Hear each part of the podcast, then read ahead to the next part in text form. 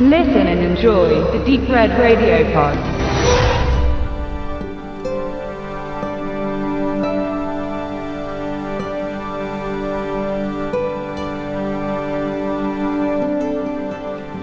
Ja, wir befinden uns zu dritt zusammen nach Tribute von Panem Mockingjay Part 2.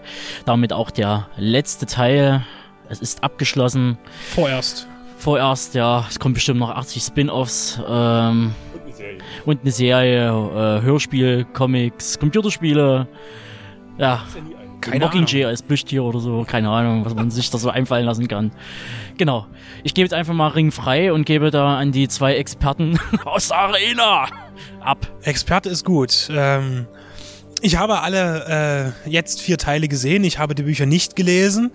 Ähm, und Experte bin ich bestimmt auch nicht, aber ähm, ich kann sagen, dass mir der, der, der, der vierte Teil als Abschluss quasi dieser, dieser eigentlichen Trilogie ne, äh, zur Quadrilogie quasi ausgedehnt, ähm, mich nicht wirklich vom Hocker reißen kann. Also das haben die ersteren Teile auch nicht wirklich getan, aber sie waren durchaus spannend. Also ich fand, das war durchaus interessant. Das, ich habe mich dabei nicht gelangweilt. Bei dem Film fand ich, hat der, wobei das vielleicht auch das Problem ist, eben von diesen letzten, von dem letzten Teil der Trilogie in zwei Teile aufteilen. Das funktioniert selten wirklich gut und es hat auch hier eigentlich geschadet, weil man fühlte vieles zu sehr an die Länge gezogen und äh, vor allen Dingen die, die Emotionalität in dem Thema, das heißt die, die Beziehungen zwischen den verschiedenen Figuren und auch zu, zu der ganzen, zu der ganzen äh, Situation, dem Krieg und ähnliches, ist für mich an vieler Stelle nicht wirklich tiefgründig emotional, aber oberflächlich emotional, aber dafür viel zu viel. Also das ist irgendwo eine Sache, ich habe das vorhin schon gesagt, es ist wirklich... Ähm, ich fand ihn in seiner Fiktion auch viel zu naiv von den Figuren aus. Und das ist das, was mich persönlich gestört hat,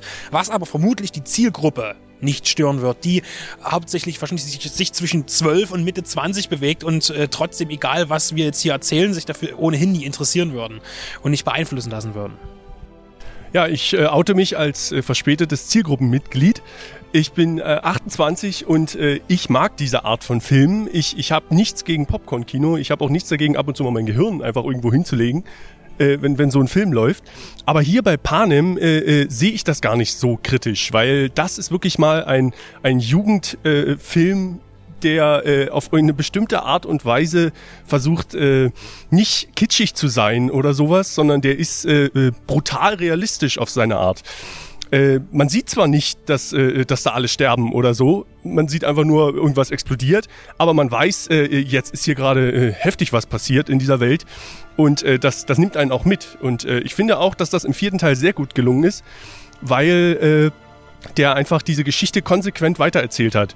Die ja im dritten, wo es wirklich nur einfach äh, ein Anfang war von dieser Geschichte, vom, äh, vom Ende quasi, äh, wo das einfach konsequent zu Ende erzählt wurde zu dem Thema kitschig zum Beispiel, da, da sehe ich mich schon wieder dann, äh, es stimmt, er ist äh, auch ziemlich brutal, wenn man das so das vor allem psychisch, weniger optisch, aber psychisch auf jeden Fall. Also man weiß, dass hier wahnsinnig viel passiert, da hast du richtig gesagt. Was ich aber mit dem Kitsch finde, und das ist, das ist auch nicht kitschig, aber was ich kitschig finde, ist eben, wie ich schon sagte, diese, dieses, dieses sehr oft häufige äh, Monologieren und Dialogieren äh, mit diesem, ja, und ich liebe dich oder liebe ich dich nicht und so. Also das ist zu viel, zu viel Bravo. Also das ist wirklich, ähm, das fand ich zu extrem das äh, tut aber äh, Jennifer Lawrence nicht selbst. Das ist es eben. Darum geht es ja nicht. Es ist ja keine Kritik an ihr, sondern, nee, sondern an dem ja, aber, Film. aber es, ist, es gibt keine Monologe in dem Film. Das meine ich damit. Äh, es, es gibt auch keine Dialoge über diese Liebe oder sowas, sondern es ist einfach immer nur ein Teil von dieser Welt. Du, äh, äh du musst das einfach als, als gesamtes Ding sehen.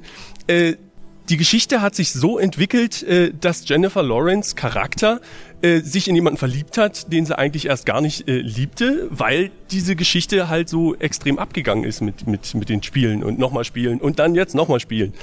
Äh, also das, das hat äh, für mich eine gewisse äh, äh Stringenz. Die, äh, die kann ich dem überhaupt nicht absprechen. Und es ist dann auch nicht kitsch, weil äh, die sagen nicht, ich liebe dich, ich liebe dich nicht oder so, sondern, sondern äh, das äh, wird für mich recht subtil eigentlich dargestellt. Und so können die Meinung und die Empfindung eben auseinandergehen. Total. Ne? Also und das ist ja auch in Ordnung so. Sehr ich, gut. Ich, ich finde es sehr interessant, dass du das äh, überhaupt nicht so siehst, weil für mich war das wirklich mal die unkitschigste Liebesgeschichte mit zwei Charakteren, die überhaupt nicht zusammenpassen, aber das ist ja egal, äh, äh, die ich je in so einem Jugendfilm oder sowas gesehen habe. Zu dem Thema kommen wir noch dazu äh, vom ganzen äußeren Anschein. Technisch, sage ich mal, die Effekte da darf man mich wieder nicht fragen. Ich bin dann immer relativ sehr unzufrieden, aber das ist auch bei dem Film eigentlich nicht tragend, muss ich sagen. Das ist also, könnte man jetzt gut unter den Tisch fallen lassen. Ähm, wie fandet ihr den Film jetzt optisch? Ist da auch noch was zu holen? Also die, äh, das Setting war diesmal hervorragend, fand ich.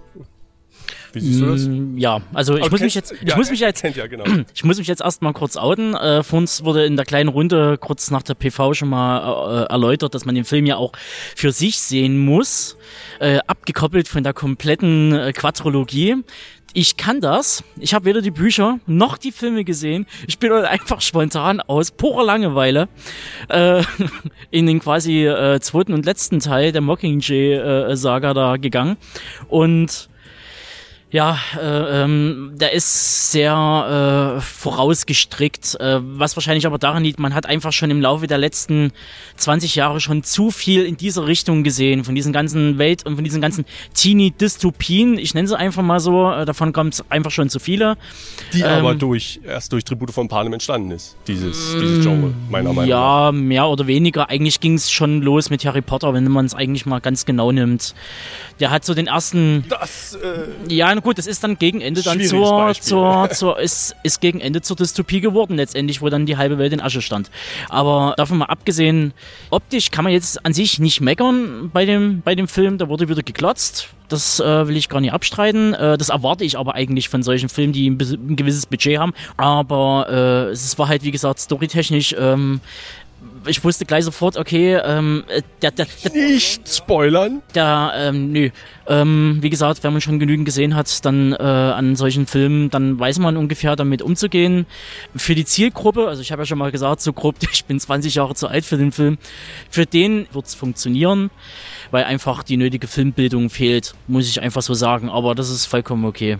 Ja, und zu dem ganzen, und zu dem ganzen Kitsch nochmal ganz kurz, äh, es war einfach gegen Ende dann äh, wirklich, also dieses Biedermeier Gemälde dann gegen Ende, das war einfach dann wirklich eine ganze Schraube zu viel. Ich dachte bloß, ich komme mir vor wie im letzten Teil von Herr der Ringe. Es hört einfach nicht auf. Ein Ende kommt nach dem anderen. Und ich dachte mir so, hoffentlich kommt kein Director's Cut raus, wo dann nochmal fünf Enden dran gestolpert wird. Ja, da gebe ich dir recht. Also das, äh, das, das Ende war wirklich äh, das Schlimmste an diesem Film. Das hätte man gar nicht gebraucht. Das Ende nach dem Ende. Das Ende nach dem Ende vom Ende quasi. Äh, also äh, ja, da, äh, da haben sie auch dann komplett übertrieben mit Filter und alles und dann mussten da unbedingt noch irgendwelche CGI äh, Sachen passieren, die wir jetzt nicht unbedingt er und, erwähnen wollen. Und ich muss noch mal kurz äh, äh, die die Liebesbeziehung dann am Ende, woraus dann ja äh, äh, Nachwuchs entstanden ist, ähm, ganz ehrlich, da hat, da war doch null Funken, null Funken, ja. dass irgendwie berechtigt wäre, dass dann hier zwei solche Fortpflanzen dann am Ende auf der Wiese spielen.